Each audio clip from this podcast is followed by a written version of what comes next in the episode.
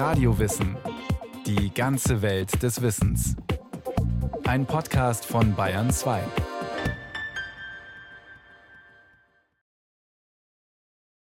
Radio Wissen. Heute geht es um Moses Maimonides. Der gilt als der bedeutendste jüdische Philosoph des Mittelalters. Maimonides war auch Rechtsgelehrter und Arzt. Zwei Werke haben ihn weltberühmt gemacht, die Mishneh Torah und Der Führer der Unschlüssigen. Wer war diese beeindruckende Persönlichkeit, dieser Rambam, wie Maimonides häufig auch genannt wird?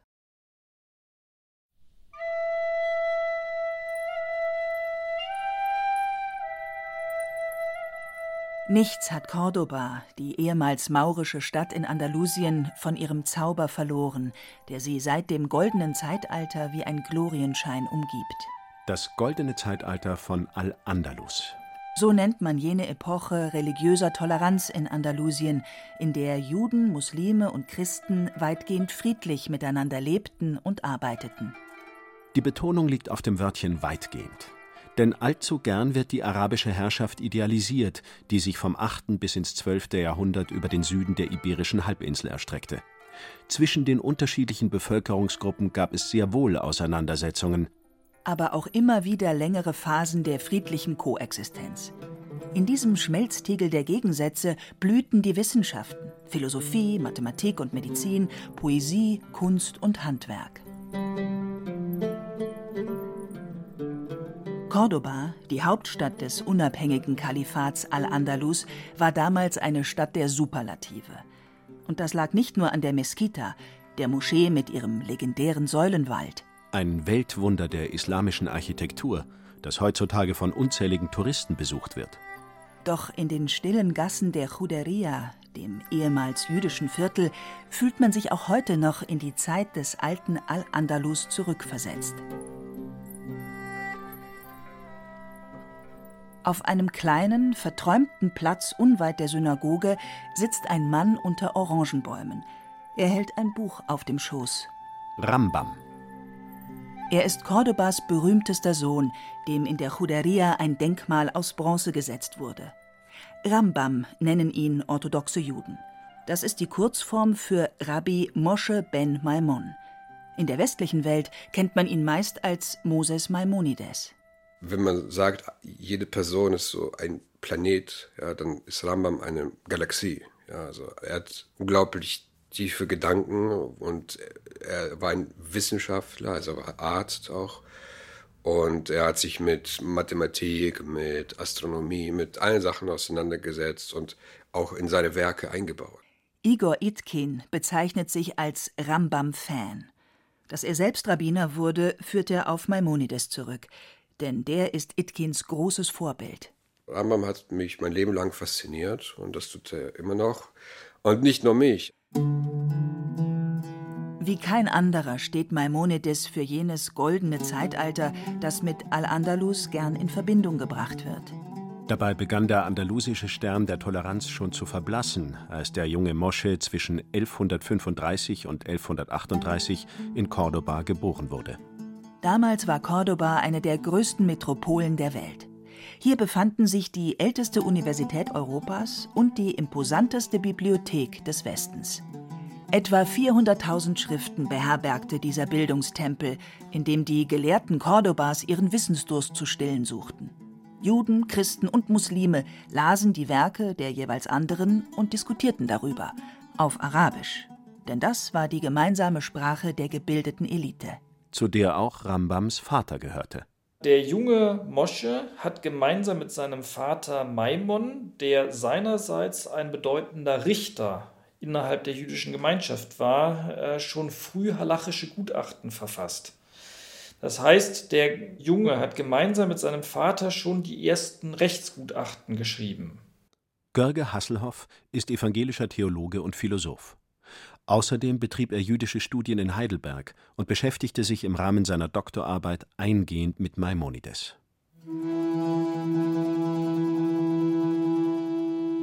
In Cordoba gab es sogar eine Schule, in der Aristoteles gelehrt wurde. Dieses intellektuell anregende Umfeld hinterließ prägende und bleibende Eindrücke im jungen Moses Maimonides. Als Philosoph wird er später seinen Studenten eindringlich ans Herz legen: Lest alles. Und ebenso eindringlich wird er sie ermahnen: Höre die Wahrheit, wer sie auch spricht. Aber welche Wahrheit meinte er? Maimonides als Philosoph konnte äh, philosophische Erkenntnisse aus allen Traditionen übernehmen, solange sie ihm dienten, seine eigene äh, jüdische Theologie begründen zu können. Und deswegen kann die Wahrheit auch von einem heidnischen Philosophen wie Aristoteles ausgesagt werden. Für Maimonides war es dann ein selbstverständliches, dass er die Aristoteliker der arabischen Tradition lesen konnte, daraus seine Erkenntnisse beziehen konnte.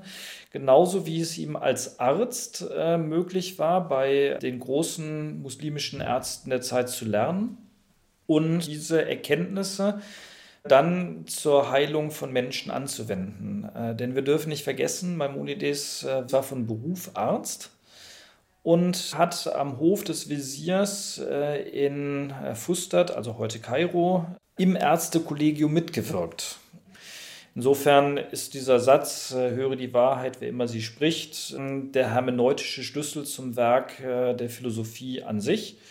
Wahrheit ist religionsunabhängig.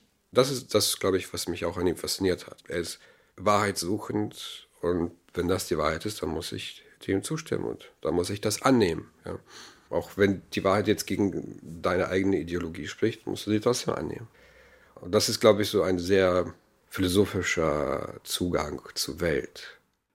Vor allem in interkulturellen und interreligiösen Gesprächen wird Maimonides gern bemüht, wann immer das Stichwort Toleranz fällt.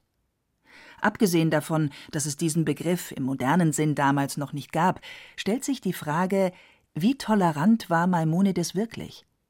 Immerhin sind viele seiner Gesetzesauslegungen eher antimuslimisch und antichristlich. Görger Hasselhoff also im interkulturellen Dialog geht es ja eigentlich darum, dass man mit äh, der eigenen Tradition im Rücken mit Mitgliedern anderer Kulturkreise ins Gespräch kommt. Und da kann man natürlich mit dieser philosophischen Grundannahme, äh, Wahrheit gibt es in allen Religionen, wobei für Maimonides nur ähm, Islam und Christentum überhaupt als vernünftige Religionen im Blick waren. Aber er kann mit allen Angehörigen dieser Religion ins Gespräch kommen, weil das Ziel ein gleiches ist, nämlich die Erkenntnis Gottes.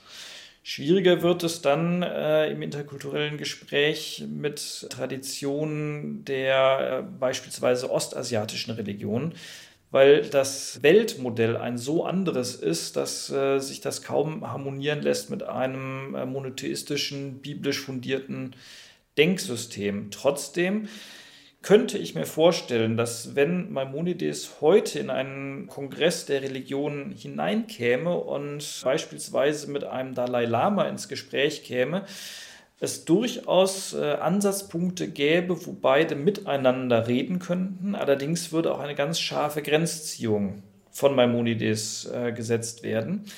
Nämlich an der Stelle, wo die Frage ist, kann eine Person wie der Dalai Lama als Gott verehrt werden, beziehungsweise als Inkarnation des Buddha. Und da würde äh, Maimonides sagen, nein, das ist nicht möglich, denn jedes Leben ist ein individuelles Leben und äh, es gibt keine Wiedergeburt, sondern man hat von Geburt bis Tod nur eine Chance im Leben.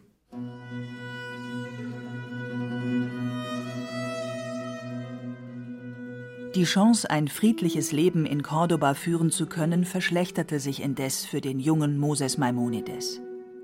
Im Jahr 1148 fielen die Almohaden, eine maurische Herrscherdynastie in Andalusien, ein. Unter diesen islamischen Fundamentalisten war multikulturelle und multireligiöse Vielfalt unerwünscht. Das goldene Zeitalter war nun endgültig vorbei. Juden und Christen wurden gezwungen, muslimisch zu werden oder das Land zu verlassen. Auch Muslime, die sich nicht zu almohadischen Werten bekannten, mussten mit Verfolgung rechnen. Die Familie Maimon entschied sich für die Emigration und verließ mit dem etwa 13-jährigen Mosche die Stadt Cordoba, in der sie seit Generationen verwurzelt war. Und für die nächsten Jahre ist vollkommen ungewiss, wo die Familie sich aufgehalten hat. Wir wissen es nicht. Wir wissen nur, dass in den 1150er äh, Jahren die Familie in Fes in Marokko war. Dort hat Maimonides auf jeden Fall das Medizinhandwerk gelernt. In Fes, so behaupten manche Quellen, sei Maimonides zum Islam konvertiert. Es ist nicht ausgeschlossen, aber ich halte es für wenig wahrscheinlich, dass äh, Maimonides tatsächlich konvertiert ist. Was aber durchaus möglich ist, dass die Familie auf der Flucht sich als muslimisch ausgegeben hat, um sich zu schützen. Anfang der 1160er Jahre zog die Familie Maimon zunächst nach Akko in Palästina. Von dort aus reiste sie zu den Tempelruinen in Jerusalem – doch sie blieb nicht lange im Heiligen Land. Möglicherweise waren es wirtschaftliche Gründe, die dazu führten, dass die Maimons schon bald nach Ägypten weiterzogen, zunächst nach Alexandria.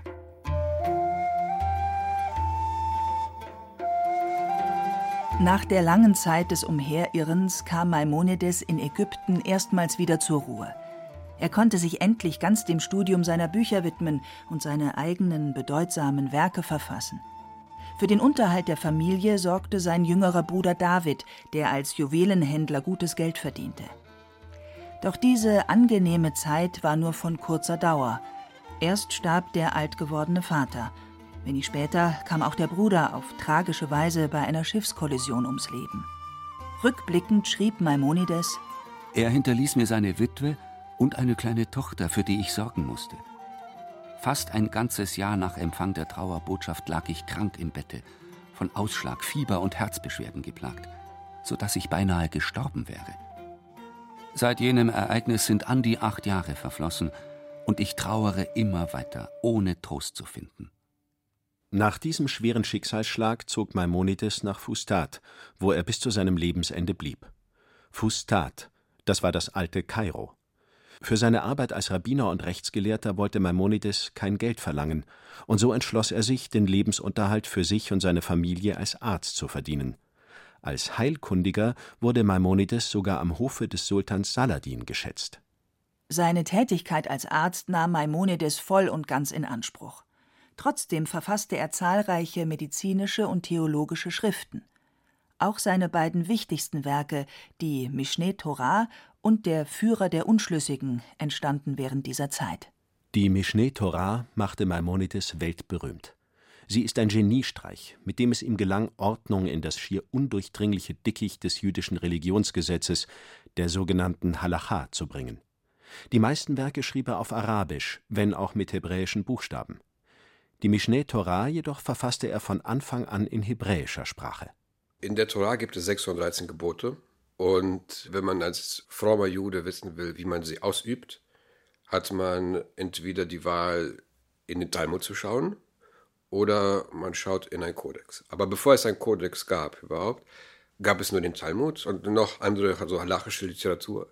Nur die Sache ist im Talmud, der Talmud ist ein riesengroßes Wirrwarr. Also dort ist keine Ordnung. Und wenn ich kurz schnell nachschauen will, was äh, ich mache, wenn jetzt ein Tropfen Milch, sagen wir, auf mein Stück Fleisch tropft, dann muss ich den Talmud schon jahrzehntelang studiert haben, um zu wissen, wo ich was finde. Und da muss man schon ein so sehr gebildeter Rabbiner sein. Und als Laie ist das völlig unmöglich. Also als Laie verstehe ich nicht mal die Sprache des Talmuds. Ja. Und der Rambam hat gesagt, ich mache jetzt eine systematische Zusammenfassung des Talmuds und anderer halachische Literatur und ordne sie so an, dass jeder Laie sofort seine Frage beantworten kann, indem er einfach in mein Buch schaut. Ja, also er macht dann mein Buch auf und er findet dort sofort alle super geordnet in einer einfach verständlichen Sprache, Hebräisch, ja, sodass ich ihm jeden Schritt erkläre.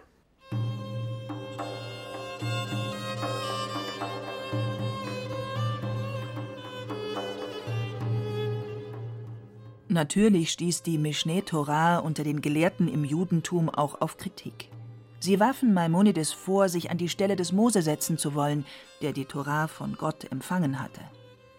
Görge Hasselhoff Mishnah heißt Wiederholung und Mishnah Torah wäre die Wiederholung der Torah. Und wenn der Autor Moshe ben Maimon eine Wiederholung der Torah schreibt, dann entsteht der Eindruck, die Torah wird ersetzt durch die Wiederholung der Torah aus der Feder des Rambam des Maimonides.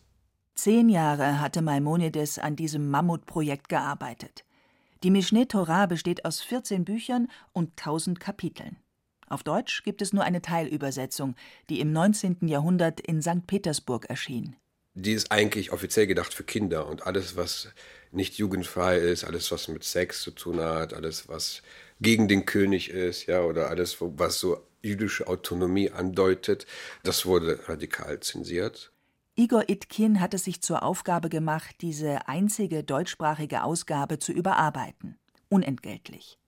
Die ausgelassenen Stellen übersetzt er in mühevoller Kleinarbeit selbst. Die Texte stellt er auf talmud.de online. Also was mich antreibt, ist einfach nur, dass es Rambam ist, weil ich sein Fan bin. Ohne jetzt irgendwelche ähm, höheren Ziele zu haben. Klar, ich freue mich, wenn das viele lesen und viele daraus lernen, aber ich mache es einfach nur, weil es der Rambam ist. Igor Itkin hat an der Freien Universität in Berlin Judaistik studiert und das orthodoxe Rabbinerkolleg besucht. Er wurde in der Ukraine geboren und kam als Kind nach Deutschland. Zwar wusste er um seine jüdischen Wurzeln, doch in der säkularisierten Sowjetunion wurde der Glaube nicht gelebt. Dass er sich für die jüdische Religion zu interessieren begann, verdankt er dem Rambam. Genauer gesagt dem Führer der Unschlüssigen. So lautet der deutsche Titel des zweiten Hauptwerks des Maimonides, das er in Kairo schuf. Igor Itkin holt ein abgegriffenes, dickes Exemplar des Buches aus dem Regal. Man sieht ihm an, dass er es gründlich gelesen hat. Der Führer der Unschlüssigen war sein erster Zugang zu Maimonides, noch während seiner Gymnasialzeit besuchte Igor Itkin ein Seminar für Philosophieinteressierte und kaufte sich dieses Buch. Schon auf den ersten Seiten nahm ihn der Rambam gefangen. Also ich war auch sehr religionskritisch, ja, wenn man Kant liest und Leibniz, also die Rationalisten, vor allem Kant, der ja ein Ultrarationalist ist, äh, da hat man mit Religion wenig zu tun, ja, weil Kant zerstört halt alles. Und deshalb konnte man mich in meiner Situation nur philosophisch überzeugen und nicht religiös. Und ohne Rambam vielleicht hätte ich das nicht geschafft.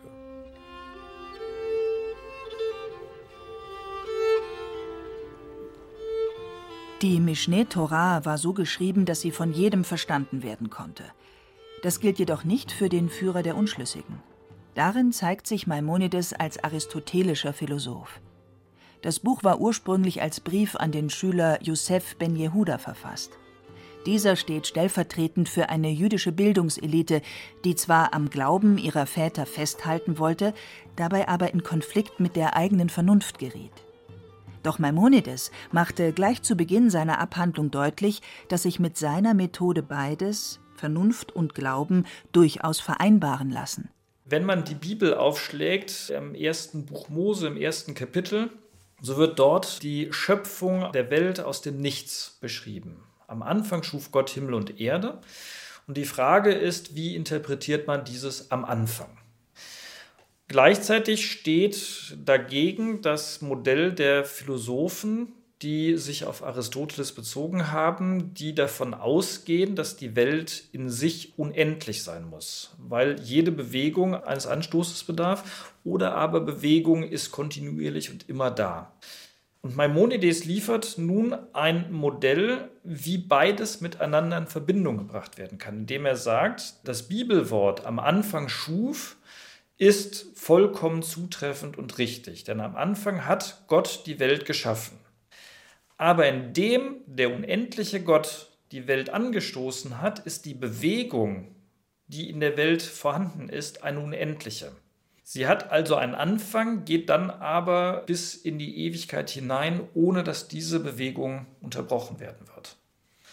Und damit liefert Maimonides eine Synthese von Bibelglauben und philosophisch aktueller Weltsicht des Aristotelismus des 12. Jahrhunderts.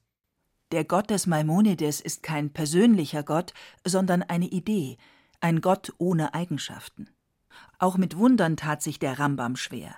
Für ihn war klar, wenn Bibelstellen naturwissenschaftlichen Erkenntnissen widersprechen, dann müssen diese Texte sinnbildlich gedeutet werden. In seinem Führer der Unschlüssigen spielt daher der Zweifel am wortwörtlichen Verständnis der Schrift eine große Rolle. Gehört der Zweifel zum Glauben? Ist er vielleicht sogar die Voraussetzung, um richtig glauben zu können? Dazu der Rabbiner Igor Itkin. Ja, für Rambam auf jeden Fall. Weil Rambam sagt, du musst erstmal alles überprüfen, was du weißt.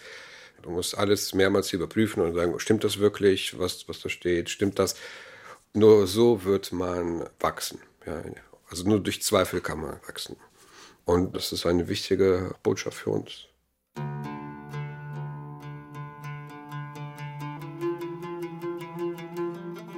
Die Denkart des Maimonides brachte Licht ins mittelalterliche Dunkel, was nicht allen recht war. Schon zu Lebzeiten führten seine Ansichten zum Maimonides-Streit unter orthodoxen Juden. Dagegen ließen sich christliche Philosophen und Theologen des Mittelalters von Maimonides inspirieren. Und auch Philosophen der Aufklärung, Leibniz oder Spinoza zum Beispiel, orientierten sich an seiner Lehre. Gerade sein philosophisches Werk macht Maimonides interreligiös bedeutsam und nach wie vor aktuell. Anders als seine Gegner ihm unterstellen wollten, waren Religion und Philosophie für Maimonides keine Kontrahenten, sondern Zwillinge. Rambam sah es so. Die Religion mit ihrem wörtlichen Verständnis der geoffenbarten Schrift war eher etwas für die breite Masse, die über keine oder nur wenig Bildung verfügte. Die Philosophie hingegen lieferte das Handwerkszeug, um die Tiefe der Heiligen Schrift auszuloten und ihre bildhafte Sprache auf ihren Symbolgehalt hin abzuklopfen. Dafür allerdings brauchte es, Maimonides zufolge, ein gerüttelt Maß an Bildung, die außer der Philosophie auch die Naturwissenschaften mit einbezog.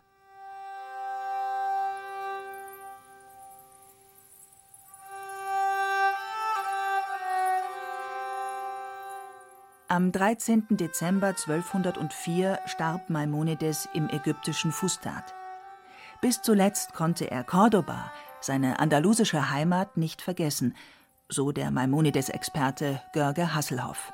Und zwar hat Maimonides noch zum Lebensende hin seine Briefe unterschrieben mit Mosche aus Al-Andalus. Sein Grab befindet sich in Tiberias am See Genezareth. Doch ob und wie seine sterblichen Überreste dorthin gelangten, auch das bleibt wie so vieles im Leben des Rambam im Dunkeln.